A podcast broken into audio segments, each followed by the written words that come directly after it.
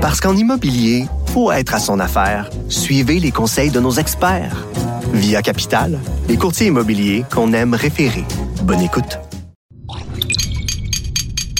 Cube Radio. Il connaît tous les dessous de la politique. L'économie, la santé, le transport. Antoine Robitaille. Là-haut sur la colline. Cube Radio. Et oui, il est avec nous au studio, Luc, The Freedom.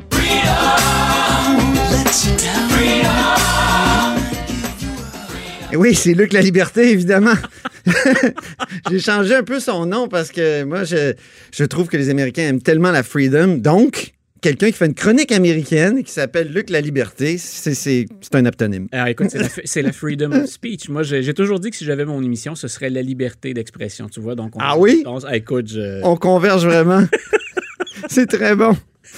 Première, euh, premier sujet, est-ce que Joe Biden peut gagner dès mardi? Ah, ce serait intéressant. Et quel revirement de situation. Pour nos auditeurs qui suivent ça de façon un peu détachée, c'est mais que s'est-il passé? Oui, c'est ça. Tremblement de terre. Euh, il est vraiment sur une lancée. Puis plus on analyse les chiffres, qui, les chiffres du dernier super, super mardi, Super Tuesday, euh, plus on constate que les gens qui se sont décidés la journée même du vote ou à la toute fin de la- de- de- de- des procédures, ces gens-là votent massivement pour Biden. Il y avait un message, entre autres, dans certains cas, anti-Sanders. On a peur de laisser aller Bernie Sanders. Mais il y a un mouvement, donc, très fort. Et ce qui est intéressant, c'est quand on observe les chiffres des États à venir, ben, les sondages bougent. Et on va avoir un autre super mardi. Il n'aura pas la même ampleur mardi prochain, le 10, que celui de cette semaine. Il n'y a que six États cette fois-là. Mais six États, c'est quand même plusieurs délégués à engranger. Et il y a un État que j'invite nos auditeurs à suivre de très près la semaine Oui. prochaine, le Michigan. Quand M. Sanders a surpris la dernière fois Hillary Clinton, puis qu'on a dit, oups, Mme Clinton va devoir se surveiller, être sur ses gardes, et elle a peut-être beaucoup plus de compétition que ce qu'on imaginait, c'est que Sanders l'avait emporté par une très courte marge, par une faible marge, mais il l'avait emporté contre Mme Clinton. Alors, M. Sanders, il était en avance en Michigan, au Michigan. Et le Michigan, pourquoi on le surveille? Ben, il y a, il y a bien sûr beaucoup, il y a plus de délégués, c'est une concentration de population, mais c'est un État pivot, c'est un swing state hein? de la prochaine campagne. Donc, J'entendais qu'il y a eu un appui important pour Biden. Oui, là. voilà. C'était pas une sénatrice qui a dit euh, Voilà. après tout, ils ont sauvé l'industrie de l'auto. et qui a rappelé effectivement ce que M. Biden se plaît à faire, le duo Obama-Biden. Grosso modo, si vous voulez continuer puis même aller plus loin, parce que M. Biden, mine de rien, l'on dit Sanders est à gauche, mais M. Biden fait une campagne plus à gauche que ce qu'a fait Obama en 2008 et en 2012. Et on Ah oublie oui? ça. Donc, Par il- exemple, sur quoi? il peut légitimer. Il veut aller beaucoup plus loin, par exemple, en santé. M. Biden avait reconnu que ce qu'on avait accompli dans le premier mandat d'Obama, c'était, c'était majeur parce qu'on avait une fenêtre d'opportunité le très courte, deux ans pour passer ça. Mais il convenait du fait qu'on n'était pas allé assez loin. Et lui dit, ben moi, ce que je vous offre, c'est Obamacare, mais Obamacare plus. Euh, Les irritants d'Obamacare, là, on est peut-être capable de couvrir plus de gens puis de réduire encore les coûts. Donc, on, on oublie ça. On dit, ben Sanders, c'est le progressiste. Le parti, il est déjà plus à gauche cette année que dans les quatre ou cinq derniers cycles électoraux. Donc, on va surveiller le Michigan. Et M. Biden, les, les plus récents sondages montrent qu'il a rétréci l'écart et on pense qu'il va basculer devant d'ici au vote.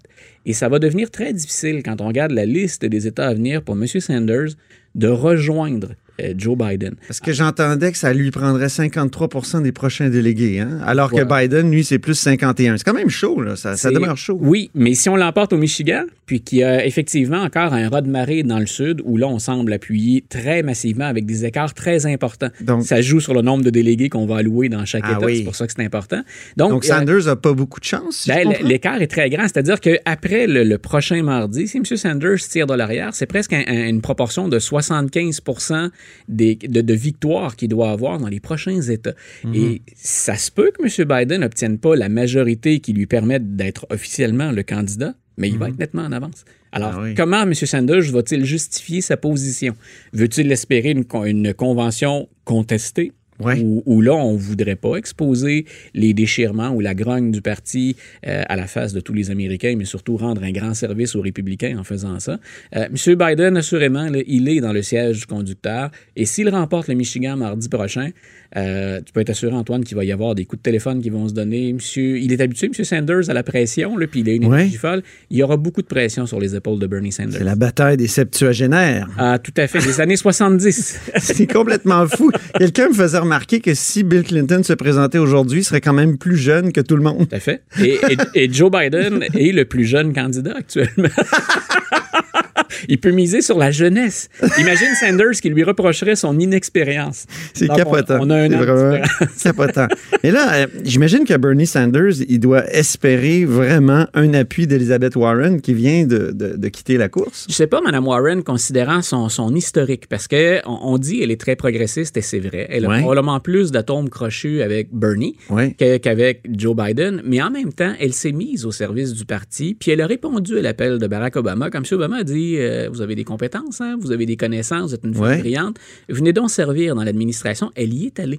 Donc, elle est capable de serrer les coudes et de jouer en équipe. Elle a contribué parce que ses campagnes étaient souvent plus riches. Elle a contribué à faire élire d'autres démocrates. Euh, elle doit réfléchir très sérieusement à tout ça, Mme Warren. Et si elle envisage une victoire de Biden au final et qu'on est un peu ambitieux ou ambitieuse, et quel politicien ou politicienne ne l'est pas? Un brin, au moins, euh, est-ce qu'elle ne est-ce qu'elle préfère pas être sur la, la- la ligne de touche? Elle est et- tiraillée entre l'éthique de conviction et l'éthique de responsabilité de, de Max Weber. Voi- Ah, quelle- quelle belle référence. Oui. Donc, euh, le prof apprécie énormément. Oui, c'est Donc- ça. Donc, éthique de conviction, c'est les convictions. Responsabilité, c'est bon, on est prêt à, à transiger un peu avec Ben voilà, moi, je ses, pense- ses convictions. Je, pense qu'elle en est là. Puis une chose dont elle est consciente, et ça, c'est- très, très clair, c'est elle ne veut pas déchirer ce parti-là. Et je pense que ce serait pas étonnant, c'est peut-être pas ce qu'elle va faire, mais ce serait pas étonnant qu'elle joue un peu le rôle que joue actuellement Barack Obama. C'est clair que M. Obama n'a pas d'atome crochu ou peu avec Bernie Sanders. Et il, ferait campagne avec Bernie si Bernie était le candidat. Mais il souhaite ardemment une victoire de Joe Biden. Pour l'instant, il reste à l'écart en se disant Moi, je vais attendre le moment où on va affronter Trump. Et là, je mets tout mon poids dans la balance. Mhm. C'est pas impossible que Mme Warren effectue le même calcul, qu'elle se garde, entre Ouais. guillemets, une perspective, une noblesse d'intention en disant ben, Je fais pas le partage, Ouais. là, mais je vais miser tout sur la campagne contre Donald Trump. Ah ben, on a hâte de voir. hein. Ouais. Euh, c'est- ça va être dans les prochains jours, j'imagine. Ou, euh, Elle peut. Elle, mais, mais elle a dit qu'elle ne se presserait pas. hein. Non, voilà. Puis je- elle- elle a pas non, nécessairement. Les journalistes aiment bien ça. Puis écoute, les, les- les commentateurs, les analystes à la, télévision, c'est- du croustillant. Puis là, on, on peut gérer ça pendant des heures. Qu'est-ce que ça va apporter à Sanders ou à Biden? Il n'y a rien qui presse dans son cas. Mhm. Euh, puis elle, elle peut assurément se permettre d'attendre le prochain super mardi avant de, de se mouiller. Mais je répète, Qui est quand? Euh, donc le, le 10 mars, mardi prochain. OK. Et- mais je répète, elle peut très bien aussi rester sur la touche puis dire moi j'attends au final, puis j'entrerai dans le jeu, là, je mettrai toute ma machine, mon énergie et mes compétences contre Donald Trump. Bon. Et euh, j'entendais Bernie Sanders, je le trouvais très dur avec Joe Biden. Il a dit c'est tous les milliardaires qui se, Ouais. qui se qui font collusion autour de autour de Biden. C'est quand même très très dur. Hein? Ouais, c'est là où Ça a forcé euh, une réplique de, de Biden d'ailleurs qui a dit bah, toi aussi tu as ramassé beaucoup d'argent. Euh, Il est millionnaire aussi. Ouais, c'est ça. euh, Bernie, c'est c'est pas Ouais. la première chose dont il se vante euh, ou dont il se targue quand il monte sur scène. Euh, mais c'est là où on reproche au- chez les démocrates à Bernie de, de- de ne jamais jouer en équipe. C'est-à-dire qu'on on a évité de le critiquer bien souvent, alors qu'il a des faiblesses dans ses positions-là. Il y a réellement des, des trous dans son argumentaire pour lesquels il n'a jamais offert de réponse. les armes à feu par exemple? Euh, sur les armes à feu, mais sur les dépenses budgétaires. Euh, Ah on oui. attend toujours, moi je veux bien, comme Québécois entre autres, là, j'imagine très bien un système de soins de santé universel, mais si vous dites aux Américains combien ça coûte, ben, ça peut influer sur le, le vote au moment de l'élection. là. Passer de il n'y en a pas à on vous couvre complètement. Ouais. Euh, les autres préfèrent y aller par étapes. M. Biden dit bien sûr que je crois à ça, mais on va y aller, on va y aller par étapes, on va y aller selon nos moyens. Puis Sanders dit non, moi quand j'arrive, j'ai toute une série de décrets En même qui sont temps. déjà préparés. Comme si les Américains n'avaient pas les moyens. Non, non, voilà. S'ils utilisaient Et- juste un peu leur capacité fiscale, ils pourraient tellement se donner un bon système. Voilà, mais Puis, il y, il y aurait. Il focus sur les coûts, mais ça a, des- ça, ça a des retombées extraordinaires. Là. Et, et les coups, là où, je trouve, là où je trouve souvent que Bernie pêche un petit peu, c'est. Et, Il devrait quand même parler c'est des pas un socialiste, c'est un capitaliste, M. Sanders. ouais. là, il a jamais dit on va remettre en question. C'est un Canadien. Euh, c'est- voilà. Donc, mais ce qui, ce qui peut pas ou ce qu'il risque, se risque pas à dire, c'est regardez combien on va économiser à moyen et à long terme. Parce qu'il y a des C'est coûts à ne pas couvrir tout le monde. Parce que les gens qui n'ont pas d'assurance se retrouvent à l'urgence quand même. Et donc, ce- sont des. des- on, on peut pas refuser de traiter un patient quand il arrive à l'hôpital. Euh, donc, non seulement on défavorise les, les- les patients, mais en plus, ce sont des coûts supplémentaires pour le système. Mais dans une campagne campagne électorale où on est en, en campagne aux États-Unis aux quatre ans ou aux deux ans quand on est un représentant, ça se vend moins bien, ça, des, C'est ça, non, des je retombées à long terme. C'est Kim Campbell, euh, l'ancienne chef du Parti conservateur canadien, qui avait dit une campagne électorale, c'est pas un moment pour parler des politiques publiques en matière de santé. Ben, moi, j'ai toujours dit comme prof, euh, puis on a eu affaire comme tout le monde au service de santé, mais l'éducation et la santé, c'est rarement en campagne électorale qu'on est capable d'avoir quelque chose qui- a une vision ou un peu de perspective. c'est vrai, c'est vrai. On se souvient des promesses de Jean Charest. Des- Mais ça a toujours, au Québec, c'est souvent le au cœur, Oui. du débat. Oui, hein. et ce sont et on a quand même des. Écoute, il n'y a, pas de comparaison à faire avec ce qu'on retrouve aux États-Unis Ben en termes d'appui, de financement puis d'organisation. On parlait plus du synchronisme des annonces ou de l'utilisation des chiffres. OK, parfait. Chuck Schumer, maintenant, le, le représentant démocrate, euh, qui menace deux juges de la Cour suprême. J'ai entendu sa déclaration, j'en revenais pas. C'est- impensable ici. Là. Même Frédéric Bastien, qui s'en prend toujours au juge, le, le- le, euh, candidat Ah à la direction du Parti mon collègue- québécois, Mon collègue de Dawson, qui- C'est qui ça. lance dans la Qui- cour d'ailleurs. qui aime Euh, beaucoup manger du juge, mais je le verrai jamais dire une chose Non, comme ça. Rappelez non, ce qui Alors, donc, Chuck Schumer, pour nos auditeurs, donc, c'est le meneur incontesté des démocrates au Sénat. C'est un homme d'expérience. Il est de New York. Euh, ce qui explique peut-être parfois un langage un peu plus dur ou cru. On fait de la politique de façon. I'm from Brooklyn, un- qui voilà, un peu, un peu brutal, un peu brutal dans le coin de New York. Mais M. Schumer a fait une erreur de débutant. Il est tombé dans le panneau, selon moi. Euh, on, reproche à M. Trump et à des membres de son administration de s'en prendre à la crédibilité des juges, des tribunaux depuis longtemps. Et là, Chuck Schumer, hier, il est devant la Cour suprême, parce que la Cour suprême euh, entend actuellement une cause, l'argumentaire d'une cause sur l'avortement. Il s'adresse à des partisans qui sont là, des pro-choix, et il leur dit, grosso modo, la loi que la Cour pourrait autoriser maintenant, euh, elle a été invalidée en 2016. La, la seule différence qu'il y a, c'est les deux juges nommés par Trump. Et là, il dit, M. Gorchak, M. Kavanaugh, les deux juges en question, Ouais. Hein, grosso modo, vous saurez même pas ce qui vous a frappé. Hein, on, on est, on est, grosso modo, on dirait en slang, on est après vous, on est derrière vous. Vous ne saurez même pas ce qui vous a frappé. Donc, non seulement attaque-t-il la crédibilité, la neutralité ou l'indépendance menace. juges, mais c'est carrément une menace. Ah oui. Et même quand il a tenté de corriger le tir, ça a été maladroit.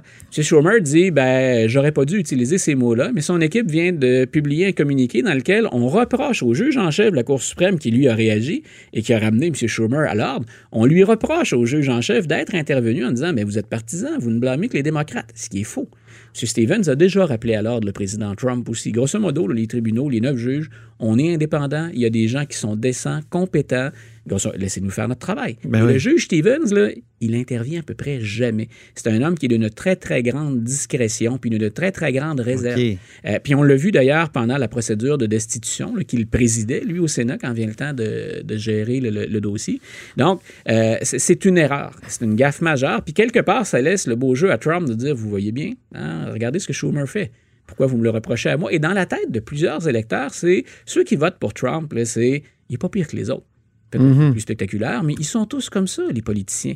Donc, vous venez de faire l'argumentaire, aussi de nourrir l'argumentaire des gens qui disent vous voyez bien, Schumer et Trump sont dans le même bateau. Schumer, Eh oui. c'est comme Trump. Peut-être que Trump a un peu moins de vernis à l'occasion, hein, ou qu'il choisit moins ses mots. Lui, il le fait par. Et lui s'en prenait au juge aussi, euh, Trump. Il Bien parlait des oui. Obama Judge. Ah, puis il a même dit Euh, récemment, ouais. c'est là où ça, ça explique aussi pourquoi la- la- et Schumer est sorti avec autant de vigueur. Lui a dit, euh, des juges Sotomayor et Ginsburg, il a dit, ces deux juges-là devraient se récuser dans mes dossiers parce qu'elles ont déjà, les deux femmes, exprimé des réserves sur certains comportements, elles s'en sont excusées, mais Donald Trump a dit, elles ne peuvent pas être objectives, elles sont trop progressistes, elles sont contre moi.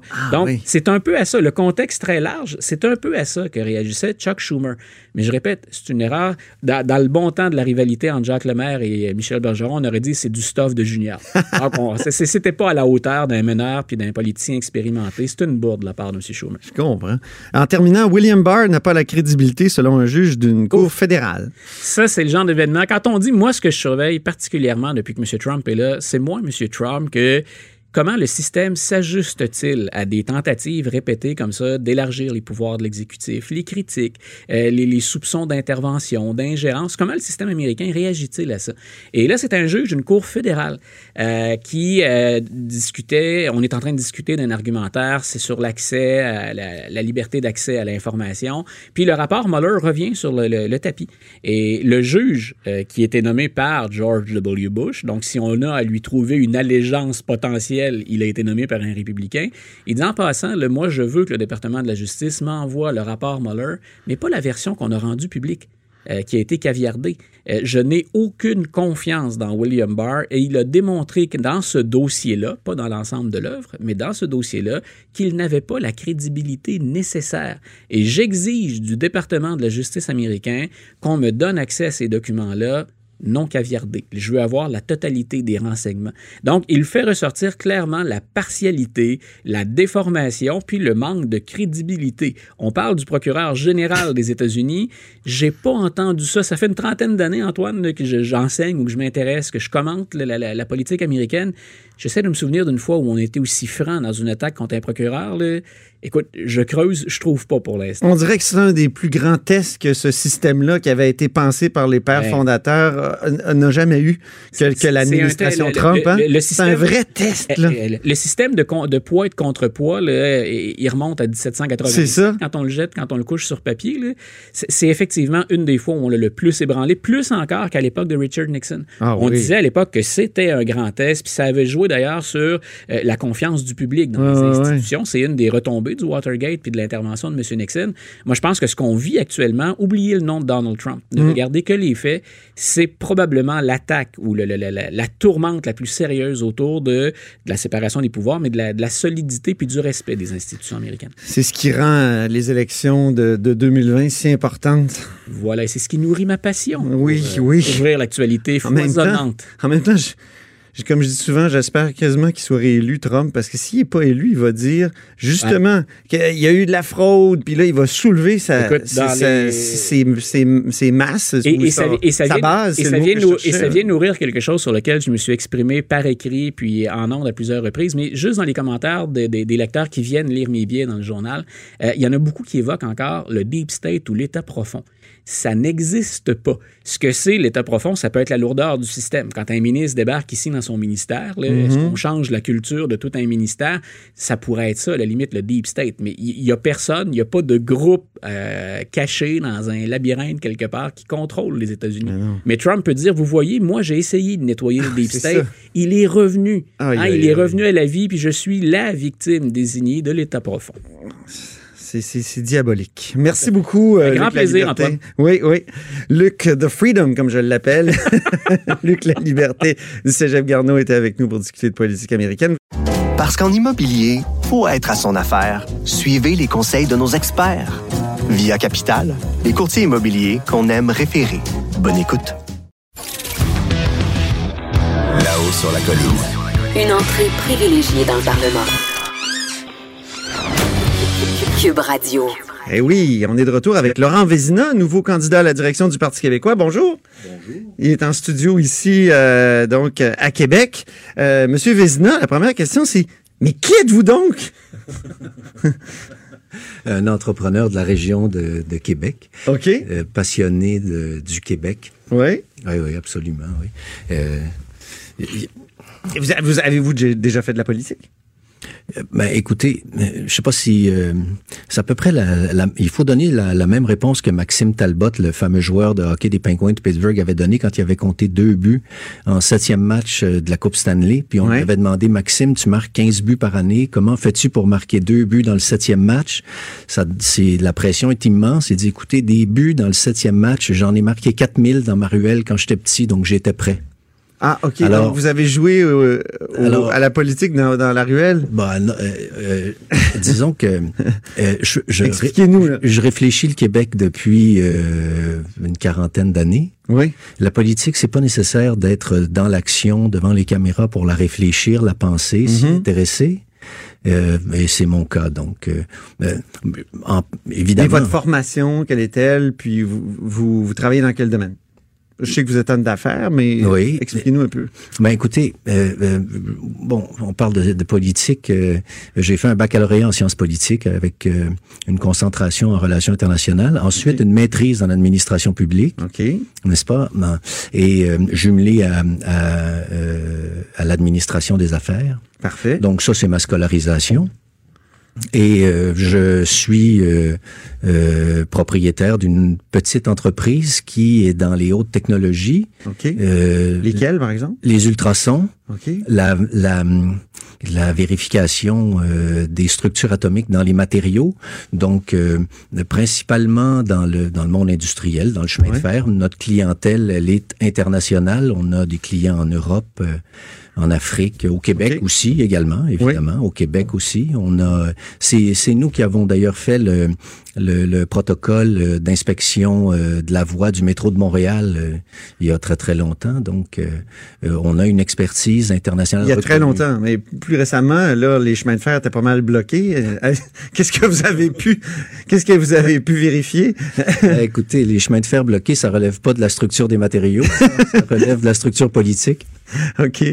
Très bien. Donc, vous venez de, vous venez de Québec. Euh, Avez-vous déjà milité au, au Parti québécois? Ah ben, euh, je suis. Avez-vous déjà eu votre carte? Ah ben, je suis membre du Parti québécois, je suis membre du conseil, Depuis? du conseil euh, exécutif de la, de la circonscription des Chutes de la Chaudière. OK. Euh, euh, euh, mais Il y a longtemps ou? euh, ça fait deux, trois ans. OK. Mais mon implication, écoutez, la première fois que j'ai, j'ai, je me suis rapproché du Parti québécois, j'avais, j'avais huit ans et je distribuais des dépliants avec ma sœur qui était elle impliquée dans le parti en 1968-69 là, OK. n'est-ce pas Donc euh, euh, euh, j'étais un tout petit bonhomme et euh, j'ai eu la piqûre. Puis mon cœur est toujours resté avec le Parti québécois. Écoutez, Ben oui. ben, je vous le dis, je, On peut pas dire que vous êtes un gars qui change d'idée. pas, pas, pas sur, pas sur les fondements, pas sur la normalité. Oui, c'est ça. non, pas sur ça. Euh, je, euh, je suis moins à l'aise dans les louvoiements puis les hésitations. Non, je- mon idée. Et Dieu sait qu'il y en a eu au Parti québécois euh, depuis justement que vous distribuiez des, des, des pamphlets, des, des, des, euh, pas des pamphlets, mais des, des euh, donc des feuillets euh, publicitaires pour le PQ. Hmm. Bon, Est-ce que c'est ça qui a, qui a nuit au Parti québécois, les louvoiements? Écoutez, je ne sais pas. Est-ce que euh, qu'est-ce qui a nuit au parti? Je sais pas. C'est jamais euh, entièrement la responsabilité d'une organisation de. de, de d'être mal prise ou d'être bien prise. Il y a eu des hommes au Parti québécois qui ont euh, qui ont mené le- le- la souveraineté dans l'action. On pense à René Lévesque. Euh, Il y a eu des référendums, il y a eu des actions précises pour faire aboutir le Québec pays. Mhm. Et effectivement, euh, depuis euh, 25 ans, ben, on- on- il y a des, il y a une hésitation. Il y a-. On le constate. il euh, le- mouvement souverainiste lui-même, au-delà du Parti québécois, il y a, le- il y a, tout, le- il y a toute la constellation euh, souverainiste euh, qui est un peu, euh, comme disait Félix Leclerc, chacun assis dans son coin. Euh, donc, il faut- je pense qu'il faut passer euh, euh, au, La convergence? ben, au rassemblement. Mais la convergence que dont Jean-François Lisée parlait, vous, est-ce que vous croyez que c'est une bonne chose? C'est-à-dire de, de faire une espèce d'alliance électorale avec Québec solidaire pour euh, s'échanger, là, de tu sais, placer des, des candidats qui ont, qui ont de la chance, de, une chance de, de remporter un siège donc pour un parti, puis euh, lui- ne pas lui opposer euh, un péquiste ou un, un solidaire euh, dans tel ou tel comté. Ça, est-ce que ça serait une chose à faire pour le Parti québécois? Écoutez, là, on tombe, euh, on tombe dans, dans la, la, la, la- partisanerie 2022. Moi, je veux pas me rendre là euh, euh, ce matin. Ce que je peux vous dire, par contre, c'est que le, le, le mouvement souverainiste euh, a besoin de se rassembler, puis a le mouvement souverainiste a besoin de passer du, du stade de convaincre on a essayé ça deux fois convaincre. On est arrivé court en 80 et en 95. Et il faut passer au stade d'augmenter l'autre, de d'intégrer le point de vue des autres dans le projet du, du Québec pays. Donc, Qu'est-ce que vous voulez dire? ah ben, il y a beaucoup de gens, écoutez, au Québec, il y a 50% des gens qui sont euh, hésitants envers le Canada, hésitants envers le Québec. Donc, il y a beaucoup de gens là-dedans qui ont des points de vue sur comment faire le Québec de demain. Ils, et ils trouvent pas satisfaction en ce moment dans la manière dont les, dont le, le- les choses s'organisent. Alors, il faut bonifier le- le projet de Québec pays des indécis, euh, des, des, euh, de toute la constellation des, des organisations souverainistes. Chacun a, a, a l'impression qu'il a la solution. Il est dans son coin avec son papier.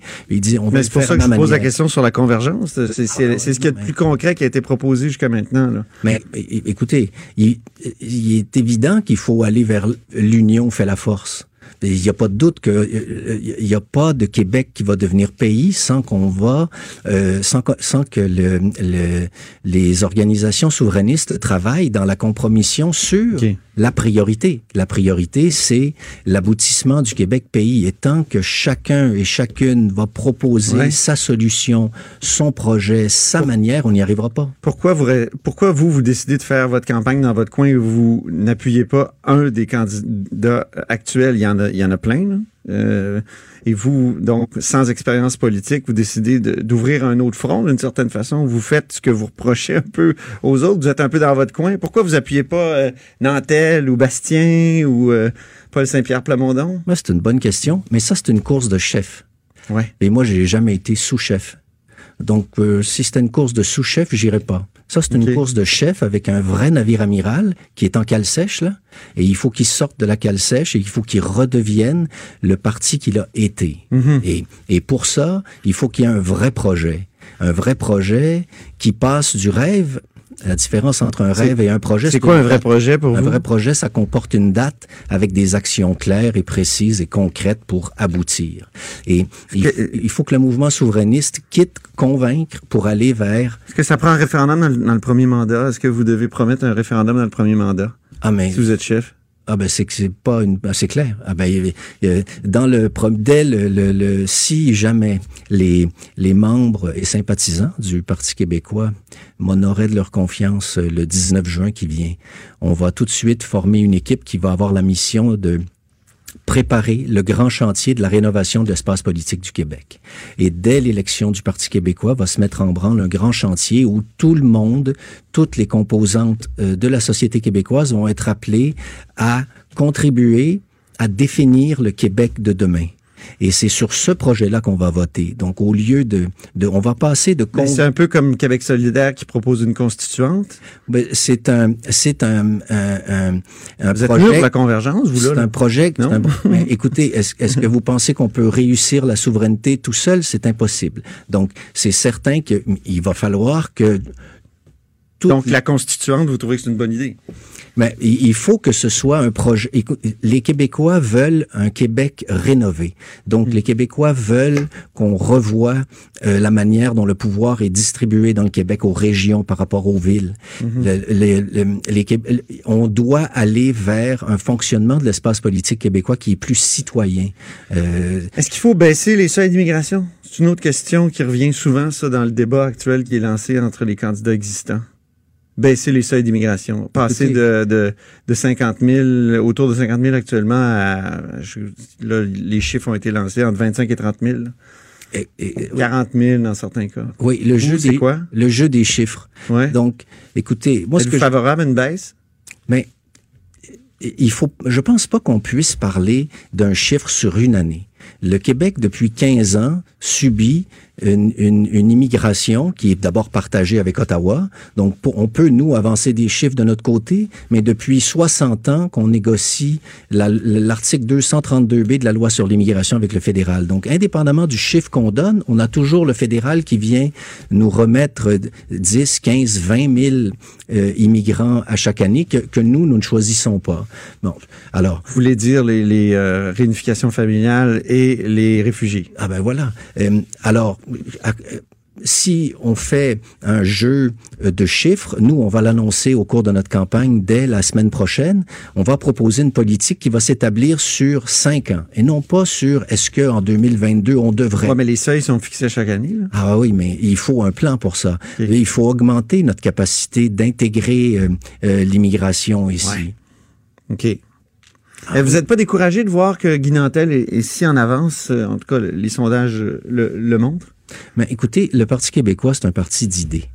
Donc, et la notoriété de Guy Nantel, euh, euh, elle a été, elle est, elle est là devant nous. Et puis, euh, euh, Guy Nantel a tous les mérites. D'ailleurs, le, le Parti québécois, je pense, a su attirer. Mais c'est pas décourageant Non, parce qu'il est vraiment en avance. là. Ben écoutez, euh, moi dans ma vie, j'ai jamais rien eu de facile. Hein, donc la vie, euh, c'est un, c'est un, c'est un défi continuel. Ça, est- et ça, c'en est un autre. Maintenant, une fois que le que euh, euh, la course est lancée, il y a, il y a un combat d'idées Et d'idées porteuses. Et il y a cinq personnes qui sont là. Il n'y a pas que Guy Nantel. Il y a, il y a, il y a quatre candidatures de qualité. Vous êtes un Ouais, gars de la mais- Rive-Sud. Oh, il y a, il y a Oui, ben, Ben oui. excusez-moi, mais c'est parce que je vous trouve un peu rêveur, Monsieur Vézina, puis je, suis- je suis, euh, j'ai de la misère à croire que vous allez pouvoir dépasser Frédéric Bastien, qui a des bonnes idées, qui est beaucoup dans l'actualité, mais qui est seulement à 4 dans les sondages. Même chose pour Paul Saint-Pierre de Lamondon, qui a 5 dans les sondages et qui est très présent sur l'espace médiatique. Sylvain Godreau, lui, est déjà à l'Assemblée nationale, on le connaît déjà, il y a seulement 16 Vous, vous arrivez très tard dans la course, on ne vous connaît pas. Vous pensez vraiment que vous allez pouvoir réussir? Ben bien sûr. Euh, euh, la course, elle a été lancée cette semaine, Euh, donc on, il faut laisser les participants sortir de la guérite de départ. Donc on est là. On va pas supputer sur le prochain sondage. Est-ce que lui est plus connu, moins connu? Une, une, une course de chef, c'est une course de gens qui sont aptes à diriger une organisation et à, à la mener à bon port. Alors on va laisser la chance aux coureurs. On va se reparler dans deux semaines. On va voir où on en est. Puis si jamais vous n'êtes pas élu chef, est-ce qu'être député, ça vous intéresse aussi ou c'est la chefferie et rien d'autre? Ben, écoutez, Maude, je suis content euh, de cette question-là. Je vais vous faire une confidence. Euh, on vient de l'aborder euh, avec Antoine ici. Il est fondamental que le mouvement souverainiste se rassemble. Donc, il est aussi, il est tout aussi fondamental que les cinq chefs aspirants candidats ici qui sont là aujourd'hui demeurent là le 20 juin pour gagner l'élection de 2022. OK. Donc, mais tantôt, vous avez dit, je, veux- je veux pas être, je veux être chef ou rien. Ah oui, Je suis pas habitué d'être sous-chef. Vous accepteriez d'être sous-chef? On, on est dans on est dans une course de, de, de- là de chef, n'est-ce pas? Donc on fait cette course là, mais il est, il est Mais après, essentiel. vous excluez pas ah ben, de- Ah ben il faut il faut. Vous voulez vous présenter, c'est Mais sûr. j'étais là avant. 2022, vous allez vous présenter. Ah ben c'est clair. OK. J'étais là avant. Vous je êtes la suis rive là. sud? Vous êtes la rive sud, le troisième ligne? Êtes-vous favorable ou. euh? Écoutez, est-ce que je suis favorable au troisième? Oui. lien? Absolument. Maintenant, je suis favorable à un troisième lien euh, qui soit sérieux. C'est-à-dire, euh, si on est pour rouler du bitume et exclusivement faire passer euh, des camions V8 euh, qui vont augmenter nos GES, je suis contre. Mais si on fait un projet qui est porteur, qui Genre est- un métro ou quoi?